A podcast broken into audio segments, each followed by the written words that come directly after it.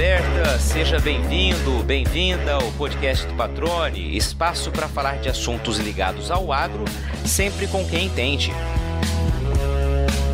Hoje você vai conhecer a história de um zootecnista paulistano que tem ajudado a melhorar os resultados de mais de mil propriedades rurais em Mato Grosso. Embora não tenha nenhum laço familiar com o campo, ele demonstra com atitudes, dedicação e um olhar crítico que tem amor pelo agro correndo nas veias e uma paixão nata pela assistência técnica. Continua aí que a conversa de hoje está muito legal e já vai começar.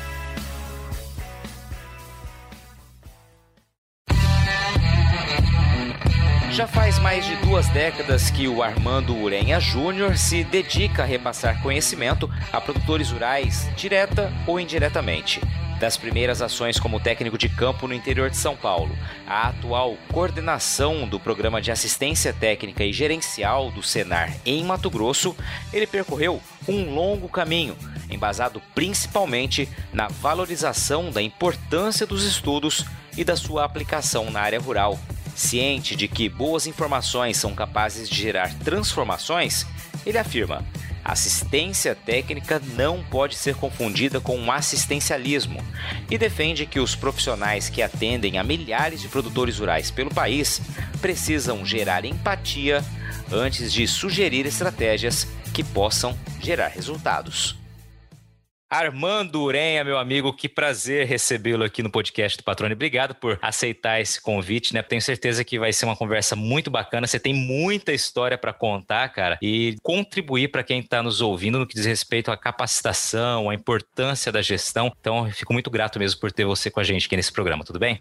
Tudo bom, Patrone? Obrigado. Agradeço principalmente a Perasoli por intermediar o nosso conhecimento e por estar te conhecido no meio de tudo isso daí. E é uma grande satisfação ver a sua dedicação voltada ao agro, cada vez mais inovando, cada vez arrumando mais recursos aí de informação que realmente atinjam o nosso meio rural tão necessitado de conhecimento, né? Não só na parte técnica, como na parte de informação. Então, parabéns pelo novo programa e muito sucesso nos próximos episódios. Espero que esse aqui também a gente consiga contribuir da forma que for necessário objetivo do podcast. Legal, cara. Eu que agradeço, né, pelo companheirismo, pela parceria desses últimos anos aí, né. Conheço pouco da tua história e aqui a gente vai dividir um pouquinho dela também com o nosso público, Armando. Começando, né? Vamos lá pelo começo, né? Quem é o Armando Urenha, zootecnista, né? Coordenador da TEG, do Senar Mato Grosso. Como começa essa relação com o campo na tua vida? Eu sou um cara que fui nascido e criado em Itaquera. Itaquera é extremo periferia de São Paulo e minha família, meus familiares, todos eles são paulistanos. Eu sou filho de espanhóis e meus pais, ninguém tem contato com a área rural. E no longo do caminho aí eu acabei gostando dessa parte animal e empalhava borboleta, empalhava rato, empalhava morcego, empalhava o diabo quatro e a gente foi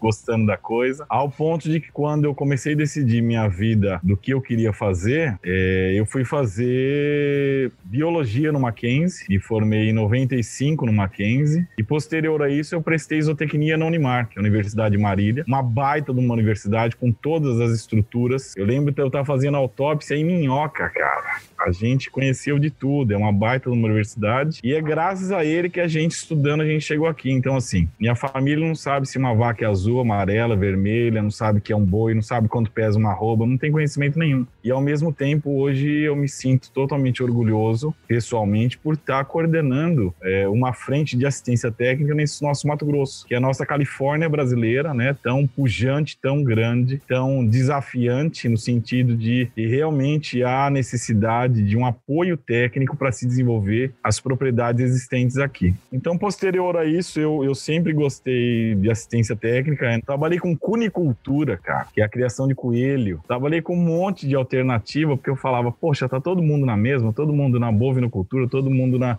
equidiocultura, todo mundo na outra, e o que, que eu vou fazer? E aí começava a rastrear e comecei a enxergar os gargalos existentes que onde há necessidade de uma intervenção técnica. E aí comecei a procurar diversificar o meu pequeno conhecimento, do qual fui adquirido através de, de, de humildade. A gente tem que ser muito humilde para aprender, a gente nunca sabe o tanto, é, mas também não, podemos, não possamos ser modestos ao ponto que a gente nunca sabe nada. Essas desculpinhas um dia acabam, né? Quando a gente vai numa propriedade rural, essas desculpinhas, ah, não sei, não sei aquilo, não sei aquilo, bicho, um dia você tem que saber. Então eu me enxergo aí como uma prova de, de qualquer um com dedicação, com esforço, a gente consegue estudar e ter conhecimento. Existem inúmeras pessoas e fatos que iniciaram sua vida a partir de 60, 65 então, assim, a vida nunca para, a gente nunca para de aprender. Eu hoje estou com 21 anos atuando com assistência técnica e eu tenho um potencial enorme ainda para aprender e colocar em prática. Eu lembro que no meu estágio eu já estava prestando assistência técnica na psicultura e ali foi onde eu comecei gostei. Mal me formei, a partir de um mês eu já estava como estagiário remunerado com bolsa da FAPESP, na Faculdade de Medicina da USP e no Instituto de Pesca de São Paulo. E ali eu comecei a atuar com ranicultura, cara. E minha vida é do campo, gosto do campo, fui para trás no laboratório, trabalhei muito com tubo de ensaio, com microscópio, contagem de célula e assim por diante. A Cláudia Mares foi minha, até me emociono de lembrar o passado, minha primeira mentora, né, na, nessa área de assistência técnica e ela me proporcionou, mesmo quando eu era bolsista, já fazia algumas palestras, alguns cursos e prestar assistência técnica para alguns ranicultores da cidade de Pindamonhangaba. E ali foi começando a deslanchar o início da assistência técnica e a gente vai enrolando aqui, enrolando lá pela inexperiência, né? Não sabe responder com certa empatia ao produtor rural, que é um desafio. Ali foi o começo de, de trilhar as coisas e essa paixão por está inserindo coisas novas nas propriedades rurais onde já existem. Isso é complicado entender, né? Já existe uma coisa, quem que é o moleque que vai vir falar alguma coisa por lá? E esse moleque é igual inúmeros outros moleques aí e meninas que entram no mercado de trabalho. Eu acho que uma grande oportunidade da qual eu agarrei, gostei e hoje a gente está aqui batendo esse papo. Que legal, cara. Legal ouvir esse depoimento, né? São 21 anos de dedicação a essa área, né? Sempre com esse viés voltado para a orientação técnica, né? Orientação gerencial. É muito legal. Parabenizo pela tua história, tua carreira. E gostei quando você diz aí que, de fato, outros moleques e meninas, com as suas palavras, né? Também estão começando a vida tentando levar conhecimento, né? Enfrentando, claro, aquelas dificuldades naturais de levar informação, começando aí na carreira para alguém que já está tanto tempo na área, né? Numa fazenda, numa propriedade propriedade rural, enfim, é claro que é um desafio muito grande, né? Você falar com propriedade, isso você vai adquirindo com o tempo, mas é muito importante saber que tudo tem um começo, né? E você vai adquirindo experiência gradativamente, mas sem deixar morrer essa veia, que é a veia da assistência técnica, né? Você sabe que quando eu estava no estudo de pesca, era bolsista, e aí terminou aquilo lá, eu estava na faculdade de medicina da USP, desenvolvemos ótimos trabalhos e tal, com a parte de ranicultura, verificávamos é, bastante trabalho feito na represa Billy, Né? E assim por diante, verificando a poluição do estado de São Paulo e tal. E aí aquilo lá começou a me fazer cada vez mais contato com o produtor rural. Afinal de contas, eram nossas propriedades rurais que eram os nossos sentinelas, não é? E aí surgiu uma oportunidade aqui no Mato Grosso, em Sinop, de trabalhar com aquicultura, na piscicultura praticamente, e estavam iniciando a ranicultura aqui, isso ano de 2001, acho, 2000. E eu decidi vir para cá. Morei quatro meses em Sorriso, não deu certo nada em Sinop. E eu lembro que para me virar esses quatro meses aí, eu, eu tenho milhões de histórias para contar. Mas eu fazia assistência técnica e eu precisava de 50 reais, o produtor me pagava em saco de limão. Aí, de novo, um saco de limão. E de novo, um não sei o quê. Falei, porra, mas eu preciso pelo menos dinheiro pra pôr no meu bolso, né? Eu ia Sinop, ficar 70 quilômetros de sorriso e eu me deslocava. De repente, tava dentro de um ônibus e um cara falou assim, porra, meu, esse currículo na tua mão, imagina um currículo na minha mão. Tinha um currículo na mão, 50 no bolso e 30 mochila. E aí, eu fui prestar assistência técnica no município de Marcelândia. Marcelândia é uma cidade de 720 quilômetros de Cuiabá, 90 quilômetros de chão naquela época, hoje já tá asfaltado. E demoravam-se quatro horas para enfrentar aquilo lá. Porra, então você imagina um cara de Itaquera enfiado na, na, floresta amazônica, que loucura, que choque de realidade, que maluquice. E assim começou a minha assistência técnica, eu era técnico da, da Secretaria de Agricultura lá e Desenvolvimento Rural. E eu comecei a trabalhar com as propriedades rurais lá. Em 2003 eu voltei para São Paulo de férias, quando estava retornando, eu tinha passado no concurso, inclusive, não era concursado, era contratado, e eu estava retornando para Marcelândia e Marcelândia aquelas é, situações fiscais e tal, o prefeito não conseguiu contratar. Mandou 600 pessoas embora e eu fui nessa. Aí parei em Várzea Grande e Várzea Grande falei, puta merda, agora o que, que eu vou fazer? Eu não tinha como continuar, chegar na Marcelândia porque eu tava desempregado, não tinha como voltar para São Paulo. E aí eu peguei e recebi uma ligação do Senar. Ô meu, você tem interesse de ser João Vargas? Hoje é ainda existente lá, quase 30 anos de, de instituição. E você tem interesse em instrutor de Senar? Eu falei, lógico que sim. Não tinha a mínima noção que era o Senar. Nunca tinha ouvido falar de Senar na vida, mas eu precisava e, como era na minha área, eu falei, vamos que vamos. E, e aí eu, em janeiro, prestei para ser instrutor do Senar. Eu cheguei a trabalhar naquele ano com 11 cursos direto, aí eu folguei uma semana, depois trabalhei mais nove. E ali eu trabalhei com a ovinocultura, com a caprinocultura, com a avicultura de postura, avicultura de corte, avicultura caipira, piscicultura, ranicultura, confinamento e semiconfinamento, implantação e manejo de capineira, manejo e recuperação de pastagens, manejo de gado de leite, manejo de gado de corte. Eu dava, acho que na época tinham 60 cursos eu dava 11, 12. Então, assim, eu ramifiquei. Hoje em dia, quando a pessoa fala assim, ah, mas ele não pode fazer tudo, não é possível que alguém faça tudo. É sim, é um desafio muito grande, mas é sim, é possível, porque é, se, de repente, se você quiser se especializar em alguma área mais aprofundada, é possível também. Por que, que as pessoas não podem fazer duas, três coisas? E eu, no cenário, sempre defendi: se a pessoa sabe fazer tudo, que faça, apenas que comprove isso. E graças a Deus eu tive a oportunidade aí, então, de um ano, praticamente um ano, e aí abri um processo de supervisão e eu entrei como supervisor do Senar, que fazia extensão de. Nós éramos cinco supervisores no estado, e eu cuidava da, da regional aqui de Cuiabá, que se estendia de Rosário Oeste até Comodoro. E ali já era um trabalho que começou a me levar atrás de uma mesa. A gente começou, mas a gente tinha um, um viés muito macro. Eu não era mais técnico. Eu comecei a sair dessa parte técnica e comecei a auxiliar os outros. A parte de supervisão era muito bem entendida pelo pai do Senar. Inclusive, é uma das funções que eu mais admiro pela nossa instituição porque a supervisão ela é um ponto de apoio para todos os instrutores, todos os técnicos de campo, tudo que nos rodeia. As, as regionais, hoje nós temos 10 regionais no estado e eles são o foco, o ponto de, de, de, ramificação do que acontece lá dentro. Na época éramos em cinco. E assim começou minha trajetória. Em 2006 eu tive três tragédias naquele ano. Uma das tragédias eu precisei retornar para São Paulo. E aí fiquei quatro meses parado, quatro meses. É, acho que foi minha primeira falência, né? E eu nunca falei de dinheiro, pelo contrário, mas foi minha primeira falência profissional que eu estava em ascensão e ali tomei um tomo. De repente apareceu um, um rapaz, o Marcelo, e ele falou assim: Armando, estão prestando tô precisando de técnico de campo para o Sebrae. Vamos lá prestar? Eu falei, vamos, cara, vamos porque eu tô parado. E fui no Sebrae, o Sebrae de Marília, responsável por 40 municípios eram duas equipes. E aí eu fui e prestei para fazer a prova de técnico de campo. No fim das contas, o Sebrae falou assim: preciso conversar com você. É o seguinte, nós gostamos do teu perfil, nós temos dois coordenadores hoje de duas equipes, mas nós queríamos unificar essas duas equipes e queríamos que você fosse coordenador das duas equipes. E tem um probleminha. Esses dois coordenadores vão ser técnicos de campo seu. Falei, puta merda, a gestão subiu um pouquinho mais, mais na cabeça, né? Falei, vamos lá. E ali nós tocamos. Nós tocamos o projeto SAI, Sistema Agroindustrial Integrado. Ali eu trabalhei é, de 2006 a 2012, 14, junto com, com o Sebrae, né?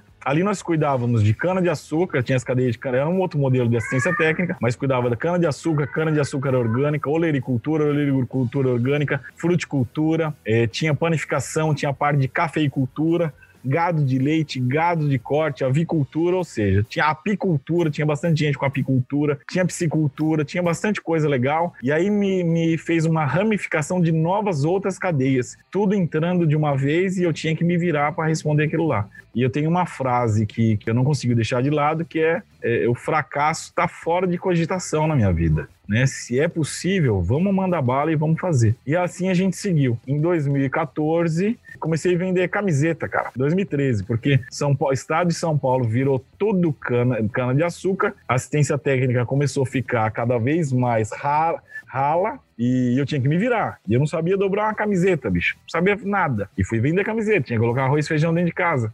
Camiseta, calça. E aí chegou um ponto que eu tava fabricando para mim mesmo. Eu comprava, ganhava dinheiro que eu comprava, vendia só no atacado, não vendia de porta em porta. Mas o coração tava batendo pra voltar pra minha área, que eu tava vendo que tava me distanciando cada vez mais. Ficou quanto tempo nessa área de vender camisa? Paralelo a isso, uns três anos. Uns três anos. Aí realmente chegou aquele momento, falou assim, ou agora eu volto, volto pra, pra área que eu quero, ou vou largar de vez. é, eu volto ou invisto, né? Mas eu queria voltar. E aí apareceu uma oportunidade naquele agrobase de prestar uma prova para a FAO. Você tinha que fazer um modelo de assistência técnica para a FAO no projeto Pradan, que é o Projeto de Recuperação de Áreas Degradadas da Amazônia, que compreende os nove estados da Amazônia Legal. E, e, e, aí, ou você fazia esse projeto de logística, ou você fazia as apostilas. E eu lembro que eu fui para Brasília, enfiei dentro do carro, fui para Brasília, toquei em Brasília, cheguei em Brasília, fiz a prova e tal, a entrevista, tinha passado em tudo. No final das contas, ele falou assim: ah, é o seguinte, ou tu faz as apostilas, ou tu faz a logística de como vai funcionar a estrutura da assistência técnica para o Pradam. Aí nessa frase eu falei, porra, alguma coisa deu certo já. Um pouquinho antes disso, eu tinha pegado o carro e tinha vindo aqui para Cuiabá. Bati na porta do Senar de novo. Isso era 10 de fevereiro de 2014. E eu vim, conversei. Aí uma moça chegou e falou assim: Ah, mano, top, Faz o seguinte, pega teu currículo e inscreve no site. Eu falei, não, eu preciso de mais cinco minutos, eu não rodei tudo isso à toa. Eu falei, eu consigo colaborar um pouquinho mais do que ser um instrutor, não desfazendo de instrutor nem nada. Pelo contrário, eu tenho uma paixão por instrutor e eu fui instrutor. E o instrutor é que leva realmente o nome da instituição lá na ponta, no ouvido dos produtores. Mas eu sabia que podia colaborar mais. Deu certo, conversei com a Tatiana Imperondi, a Tatiana Imperondi me ouviu e tal. Passou, fui embora para minha casa. Já apareceu uma vaga de ser supervisor na Barra do Garças. Eu achei que já tivesse dentro. Né? Fui desclassificado na primeira etapa. Falei, porra, aí não. Primeira etapa não, aí não admito. Passado alguns dias, a Tatiana me ligou e eu já tinha recebido a, pro, a proposta de aprovação da FAO junto ao mapa para tocar o Pradam. Aí eu vim para cá e falei para ela, falei, Tati, eu toco, é para ser coordenador da equipe de projetos técnicos. Qual que é o problema da equipe? O problema da equipe não tem atraso, não tem nada. Eu falei, então é comportamental. Comportamental a gente se vira, até porque se você tiver uma conversa muito franca, muito honesta e à altura do seu profissional, do seu analista, é mais fácil da gente não ficar mastigando as coisas, as coisas se resolvem de imediato. E ali eu trabalhei essa parte comportamental da turma. E o Pradam eu fazia ele das quatro e meia, seis e meia da manhã. Era assim que eu fazia, eu tinha que tocar o projeto, não fazia o projeto dentro do cenário, porque não queria vincular e não vinculei. Terminei o projeto, o projeto foi colocado em prática. Depois que eu fui gerente da assistência técnica, eu mesmo toquei o projeto que eu escrevi em 2014, que eu governo federal atrasou a execução e aí esse atraso de execução.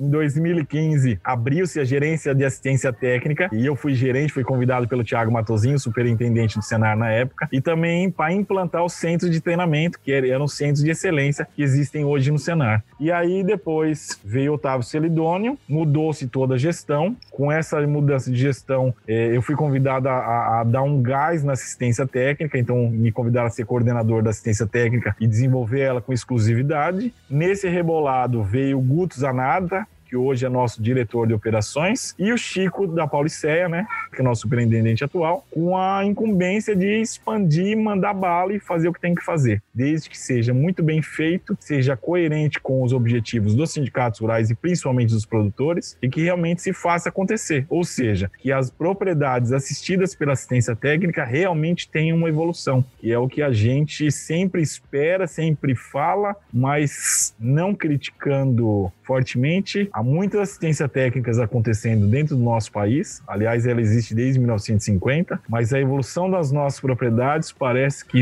ainda são assistencialistas e pouco gerenciadoras da sua própria propriedade. Isso é um gargalo aí que a gente tem que quebrar, tem que mudar e tem que investir de uma maneira que o produtor realmente atinja o objetivo da sua sustentabilidade, que nada mais é produzir, sobrar e consumir do que é feito lá pelas próprias mãos, né? principalmente essa mão de obra familiar. É muito bacana entender a, a, tua trajetória até aqui, né? Uma trajetória muito legal. Obviamente, como você deixou claro, existiram de sabores aí que você o superou, né? Nada é fácil para ninguém, né? Ou seja, a gente é estimulado a ter que vencer desafios, vencer barreiras com muita frequência na nossa vida, né? Nos ciclos que a gente acaba vivenciando. E aqui você testemunha mais uma vez isso também, né? Chegando onde chegou, depois de muito trabalho, né? Você citou inúmeras cadeias produtivas às quais você é, participou, você atendeu, né? Isso, claro, aumenta a bagagem, né? Enriquece o conhecimento e te coloca uma posição hoje que você está com uma visão muito ampla, né? Do que está acontecendo no campo e da realidade, independentemente da cultura que o técnico está ali é, levando o conhecimento e assistência técnica.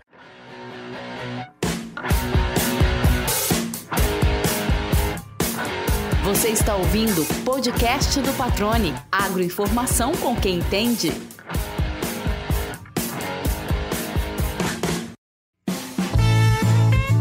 Antes de seguir nosso bate-papo, eu tenho a alegria de anunciar aqui para você os primeiros parceiros do podcast do Patrone.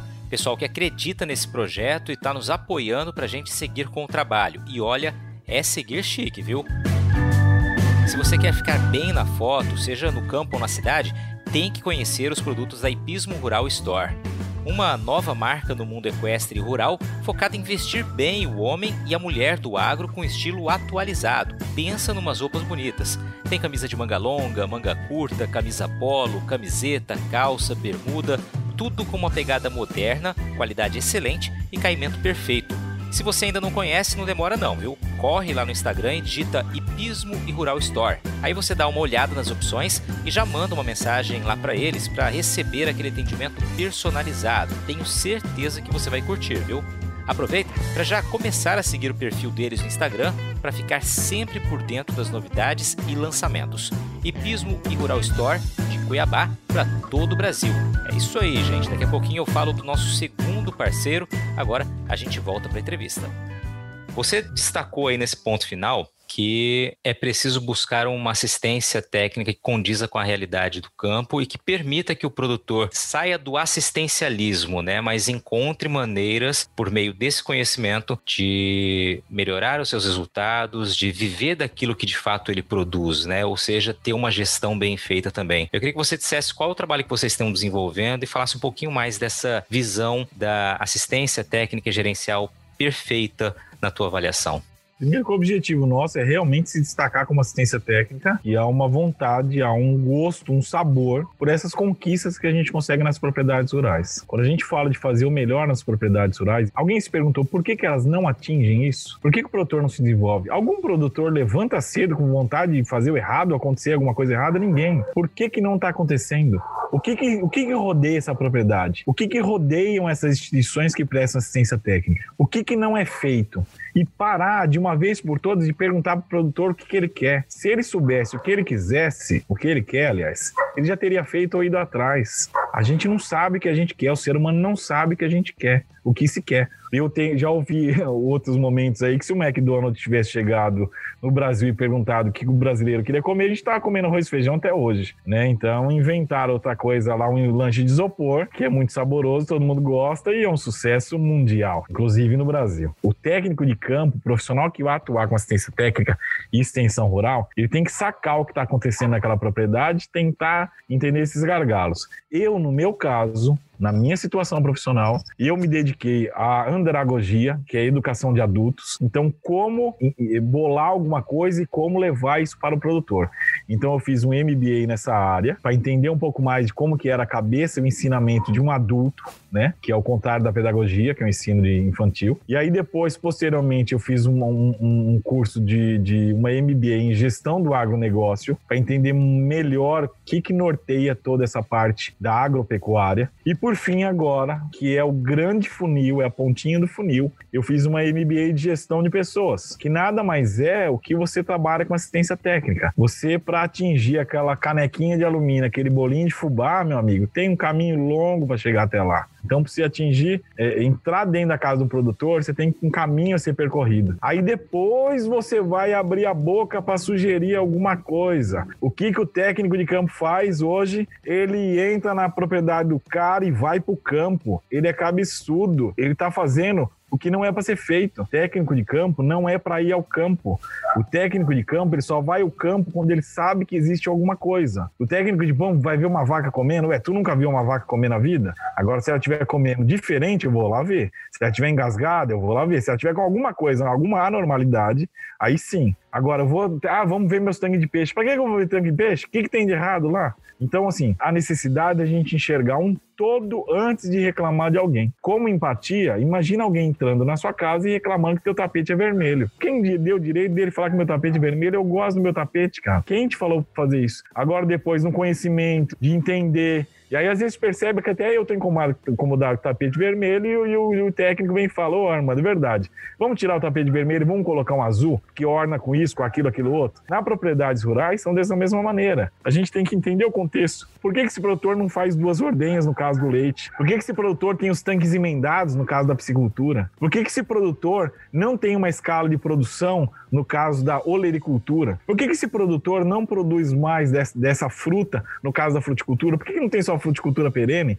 E assim por diante. Por que isso? Por que aquilo? Façam-se perguntas para si próprio, para depois abrir a boca e sugerir algo ao produtor. Então, dessa forma, a gente tem enxergado que uma pessoa sozinha para conduzir uma propriedade é uma responsabilidade muito grande. E essa pessoa é a porta-voz de uma instituição, instituição que é muito maior, que é muito maior. Tudo que se faz numa instituição de bastidores, de processos, desde o motorista, do almoxarifado, do setor financeiro, do setor jurídico, do setor técnico, de repente sai numa frase maldita pela boca daquele técnico. Então a gente tem que preparar muito bem aquela pessoa para que ela conduza a assistência técnica numa metodologia mais adequada possível ao que se espera da realidade daquela propriedade e a realidade de que é, de que é possível alavancar o que tem de bom naquela propriedade. Hoje a gente já tem a expansão de mais de mil propriedades, né, distribuídas nas cadeias de, de pecuária de corte, pecuária de leite, fruticultura, olericultura, piscicultura. Estamos expandindo para floricultura, estamos expandindo para mandiocultura. A cafeicultura tem feito demanda para nós, então a gente está estudando como fazer isso daí também. Na pecuária, nós temos é, desenvolvido, por exemplo, nós temos um grande problema que é a reprodução. Então, nós estamos fazendo uma parceria, contratando profissionais que, que vão atuar nessa parte reprodutiva da pecuária. Nós temos na, na pecuária de leite é, uma dificuldade com a qualidade do leite, então nós temos profissionais que vão analisar essa qualidade do leite lá. Afinal de contas, o leite é um produto que vai vir aqui no nosso dia a dia, né, os nossos cidadãos aí vão consumir esse produto. E nós temos feito outros controles que são controles que vão nos permitir, são indicadores não do que está acontecendo, mas são indicadores de que vão nos auxiliar para que aconteçam no futuro. Então não adianta falar, aconteceu isso, aconteceu aquilo, aconteceu aquilo outro. Isso é um levantamento, não são indicadores. Os indicadores são: está acontecendo isso. O que, que eu vou usar desses números para melhorar? O IMEA vai nos auxiliar muito na condução da assistência técnica do Senar, que eles vão nos auxiliar na, na mensuração dos números que são extraídos a campo, né? Números econômicos, números ambientais, números sociais e números de produção em si números zootécnicos e assim por diante. Com esse perfil das propriedades, a gente consegue ver a evolução do que está acontecendo e onde se vai chegar com isso. Se a gente não tem um alvo também, e esse alvo tem que ser real, e, consiga atingir isso com uma facilidade que caiba no dia a dia do produtor, dentro da sua mão de obra, do seu bolso, nas suas condições. E para isso eu preciso entender por que, que o produtor trabalha só de manhã, por que, que ele dorme à tarde, por que, que o filho dele não ajuda, por que quem põe a mão na massa, por que quem manda é a esposa, por que, que tem essa diferenciação de homem e mulher, que ainda alguns cabeçudos tendem a fazer isso. Imagina, as mulheres estão fortíssimas no campo, trabalham para Dedé e, tra e, trazem inúmeros resultados. Então, por que desse, disso tudo? Aí feito ou tentando entender o porquê disso tudo, eu coloco no papel. Colocado no papel, o papel nada mais é do que um lembrete das ações que a gente tem que conduzir no dia a dia. Né? Então a gente vai, vai trilhando esse caminho aí para que tudo isso aconteça. É legal você trazer essa nova visão, vou tratar dessa maneira de como deve ser o comportamento de quem leva essa orientação, né? Você matou a pau quando você diz, não dá para você chegar na casa da pessoa já apontando defeitos e falando você tem que fazer isso, e aquilo, né? É preciso gerar empatia, né? E realmente quando você leva a orientação para o produtor rural, já há uma dificuldade muito grande que é conseguir acessar muitas propriedades, né? Ou seja, ser recebido pelo produtor, ser recebido justamente com informação do que acontece lá dentro, porque o técnico que está entrando não deixa de ser um estranho que está chegando pela primeira vez e vai entender todo o diagnóstico da propriedade, né? Ou seja, vai entender quanto fatura, quanto acerta, quanto erra. Então, realmente é uma relação que ela precisa ser construída, né? E você exemplifica muito bem quando diz que é preciso primeiro entender o porquê está acontecendo aquilo naquela propriedade antes de começar a, entre aspas, opinar e apontar, né, quais seriam as, as melhores aí mudanças aí para buscar melhores resultados. Justamente, o técnico é a peça fundamental da assistência técnica. O técnico ele tem que ter tempo suficiente para poder ter uma particularidade com aquela propriedade e os seus envolvidos, ele tem que ter conhecimento mínimo, ele tem que ter contato, porque se ele não souber fazer uma coisa, ele sabe de um contato que saiba é, auxiliar ele na condução disso daí, e ele tem que ter uma regularidade e principalmente ele tem que ter uma organização na cabeça dele. Um técnico mal organizado, como é que vai organizar o próximo? A gente sabe que as propriedades, todas elas têm todas as situações a serem feitas lá, serem desenvolvidas. Então o técnico ele tem que se espremer ao máximo para realmente falar a oportunidade passou e quem não aproveitou foi o produtor. E hoje o técnico, a primeira coisa, o técnico não, alguns técnicos. Ah, o produtor não quer. O produtor não quer porque tu não convenceu ele, né? A gente tem que se tornar desejável. O que que aparece um jogador de futebol no aeroporto, todo mundo corre para tirar foto com ele? E o que que passa um técnico na frente da tua propriedade o cara não abre para você entrar? Porque um tá sendo desejável por que, que o outro não tá sendo desejável? Por que que para ir meu filho para estudar em Harvard ou Oxford, gastaria 50, 100 mil, 200 mil? E por que para receber uma assistência gratuita igual do Senar, as pessoas não brigam com isso. O que está acontecendo? Por que, que, que eu pago uma fortuna para ir na Disneylândia, junto dinheiro durante 10 anos para levar meu filho na Disneylândia, e ao mesmo tempo que está vindo de graça? É só porque é de graça? Mentira, é porque não está sendo desejável. Então, assistência técnica hoje, ao invés de ser enxergue, enxergada como insumo, né? insumo não quer dizer dinheiro, insumo quer dizer investimento. Eu vou investir numa assistência técnica que, com esse apoio de um profissional especificado e qualificado, ele vai me trazer mais retorno financeiro do que o meu investimento. E hoje não está sendo visto assim. Infelizmente, a assistência técnica ainda é uma ferramenta política, e aí sem criticar governo algum, nem estadual nem federal, mas é, a assistência técnica, a gente sabe disso, é um assistencialismo que se dura durante aquela gestão governamental, ou estadual, ou, ou federal, e os produtores querem aquilo de graça. Quando você quer algo de graça, quando você ganha alguma coisa, você não desperta o sabor da conquista. Então, esse, essa, esse grande valor de, de, de, despertar no produtor aquele sabor da conquista. Você quer ver um sabor da conquista? Um produtor vê um bezerro nascendo. O produtor vê uma despesca, é despesca uns peixes bem pesados, dentro do padrão, dentro do padrão de peso, de conformidade do animal, de gordura e assim por diante. O produtor vê uma colheita bem feita, o produtor vê uma chuva e vê as suas sementes é, germinando ali. Esse é o sabor da conquista. O técnico tem provocado isso? O técnico tem levado esse caminho?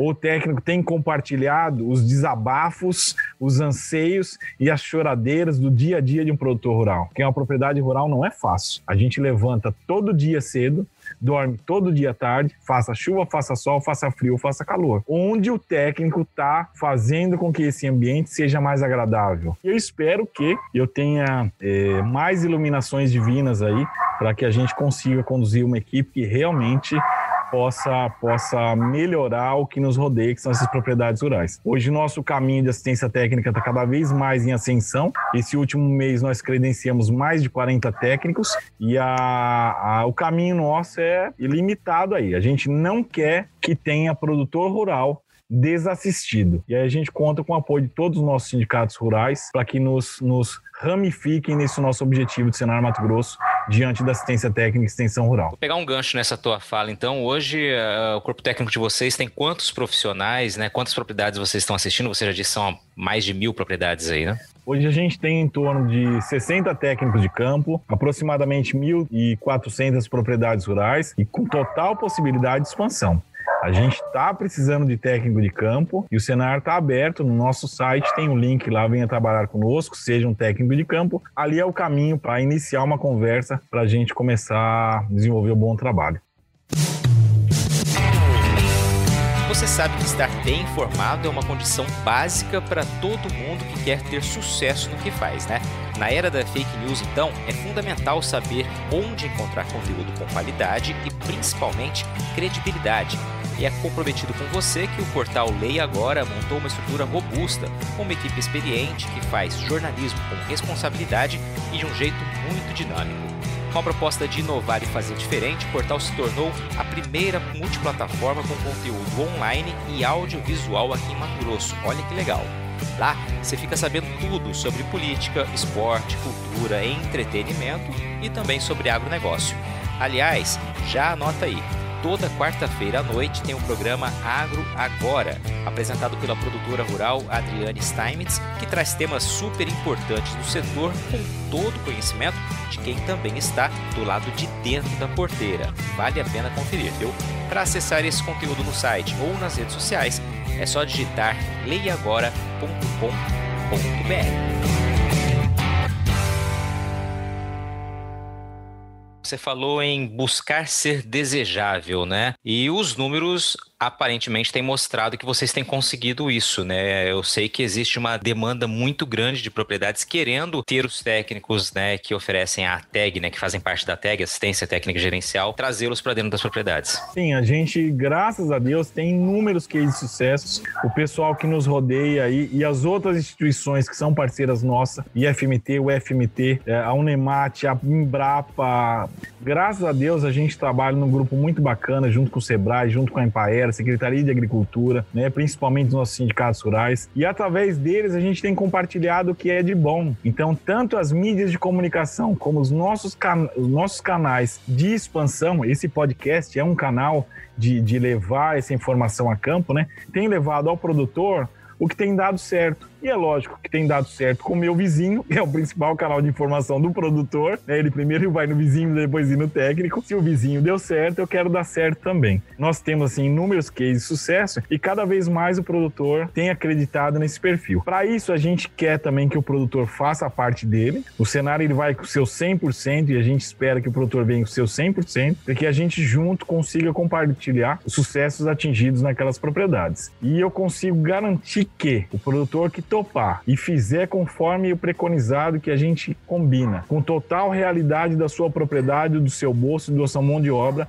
vou voltar a repetir aqui, nossa assistência técnica é diferenciada porque ela é exclusiva individualizada, ele tem um, uma oportunidade e uma chance muito grande de atingir o sucesso. Muito bom. Os cases de sucesso, como você disse, são provas né, disso. Muita transformação vocês têm proporcionado aos produtores por meio do conhecimento, por meio da informação, né? E tanto a assistência técnica quanto a gerencial, ou seja, aquela que vai ajudar o produtor a melhorar a gestão do campo, melhorar a gestão da sua propriedade. E aí eu te pergunto, né? Qual o poder de transformação do conhecimento na sua avaliação? Você sabe que há tempos atrás, e isso é ontem, pessoas falavam assim: vai estudar para não vir ser alguém da roça, vai estudar para não ser alguém da roça. Esse estudo, hoje, todas as comunidades rurais que eu, pelo menos, vejo aqui, não estou falando de outros estados, não estou falando disso, estou falando da realidade do Mato Grosso e pelo meu conhecimento presencial que eu consigo transformar em fato. Tem ônibus escolar, tem escola e o ensino está lá. Então, o analfabetismo ele pode ser amenizado de uma maneira bem brusca e rápida, uma dedicação dos pais no auxílio dos seus filhos, na condução desse ensino, desse conhecimento.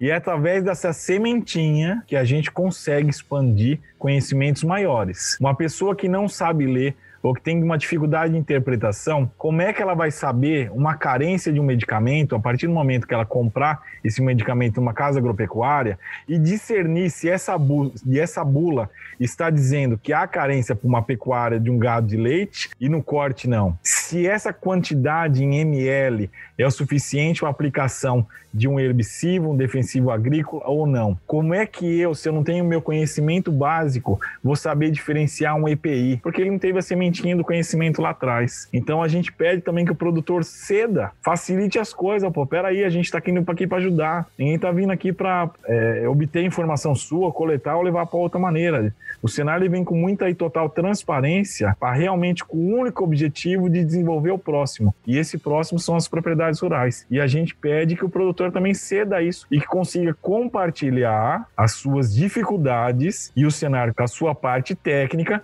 consiga transformar isso em conhecimento e aí o conhecimento aprendido ele é sempre aplicado, né?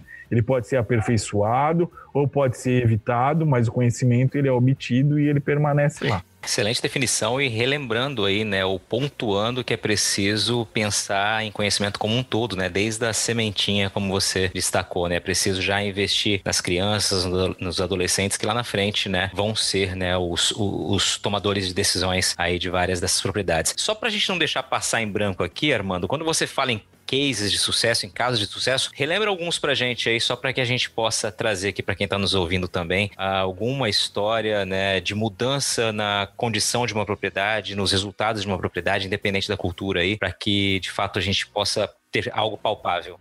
Eu lembro de, de uma vez eu tava em Palmital e o pessoal com banana, e a banana era vendida pro Ceasa, e o atravessador trabalhava e considerava aquela banana como ruim. E aí uma intervenção técnica, essa banana foi classificada, e aí o produtor ganhava a classificação é, caixa 1, caixa 2. Assim. Eu não tô criticando o atravessador, não, pelo contrário, até gosto dessa ideia. Ele tem expertise de comercialização. A gente tem que trabalhar com o produtor para que ele aprenda a comercializar. Naquela época foi feito isso. Foi feito isso com a banana, foi feito isso com o quiabo, quiabo, eu trabalhei com assistência técnica com quiabo. Então foi feito isso. Com ovo de codorna, com codorna, trabalhamos bastante com a agroindústria, então nessa parte gerencial vou trabalhar com os produtores. Daí foi um sucesso porque a parte de comercialização dentro do Ceasa e o atravessador gostou bastante também. Esse foi um dos cases de sucesso que a gente trabalhou com alguns grupos quando eu trabalhei no estado de São Paulo. Aqui a gente tem inúmeras situações de produtores que começaram com 30 litros de leite, que hoje estão com 400. A gente tem um produtor que tinha, tem 400 litros de leite, não, que tem 700 litros de leite, tinha. O objetivo dele era para ir mil, mil litros de leite. A gente adequou a propriedade propriedade dele e ele topou. Ele caiu a produção para 400 litros de leite e depois ele chegou nos 1.200. Hoje ele permanece nessa média. Então ele também deu um passo atrás, acreditou na proposta e seguiu adiante. A gente tem fruticultores que hoje estão aqui em Tangará da Serra, que a parte de erradicação de algumas doenças e pragas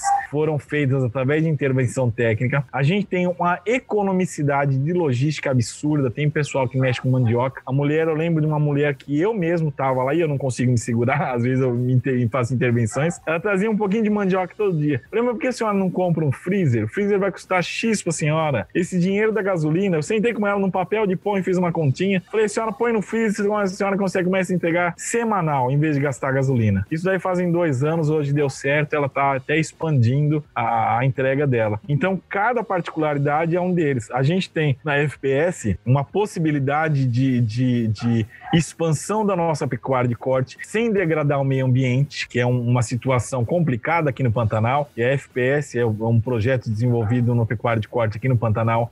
Esse aspecto social de como tratar o seu funcionário, como tratar um diarista, como tratar um colaborador, a gente já também trabalhou a cabeça de alguns produtores através de cursos, treinamentos, fora os dias de campo que foram um sucesso e nosso dia de campo são feitos em propriedades desenvolvidas e atendidas pela assistência técnica, com tendas, são três tendas, três estações que a gente chama de, de, de, de coisas técnicas que foram feitas lá.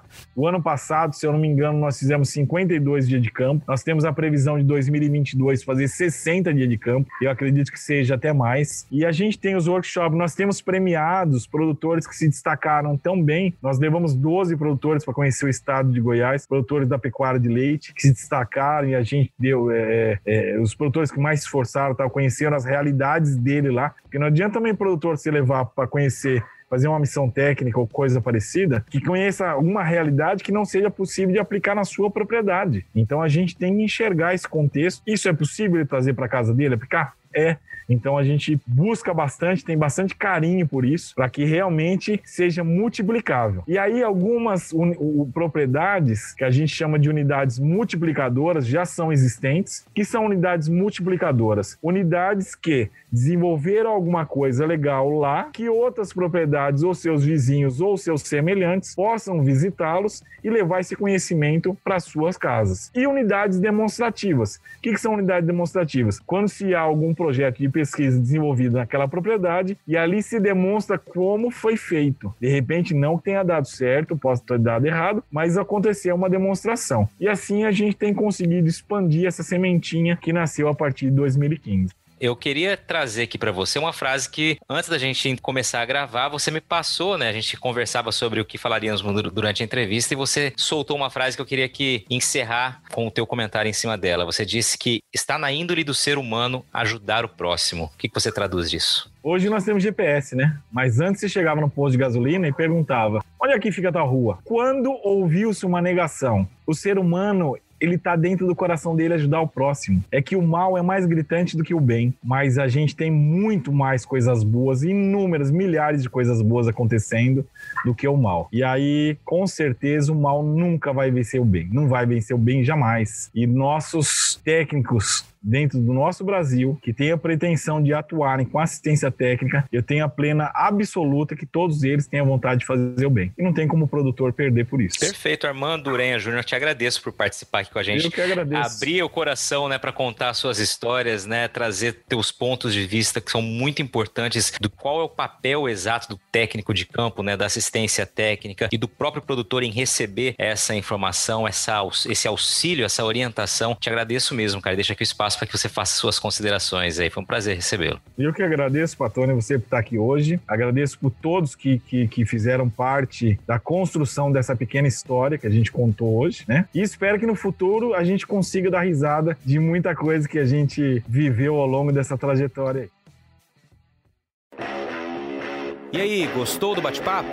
Então dá aquela força e compartilhe essa entrevista com os seus contatos. E olha, aproveita para mandar aquele feedback dizendo o que você está achando do podcast do Patrone. Pode criticar, elogiar, sugerir temas e pessoas para dividir boas histórias aqui nos próximos episódios. É só enviar uma mensagem lá no Instagram para @luispatrone que a gente troca uma ideia, viu? Então, gente, sucesso da porteira para dentro, força e fé da porteira para fora e vamos que vamos. Você ouviu o podcast do Patrone. Agroinformação com quem entende.